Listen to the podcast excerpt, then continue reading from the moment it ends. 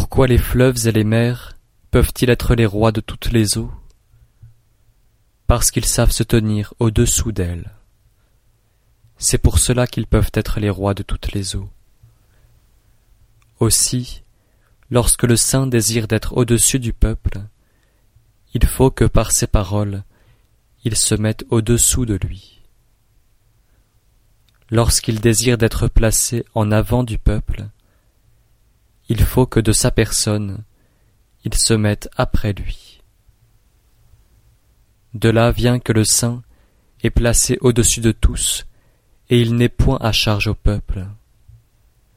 Il est placé en avant de tous, et le peuple n'en souffre pas. Aussi tout l'Empire aime à le servir, et ne s'en lasse point. Comme il ne dispute pas le premier rang, il n'y a personne dans l'Empire qui puisse le lui disputer.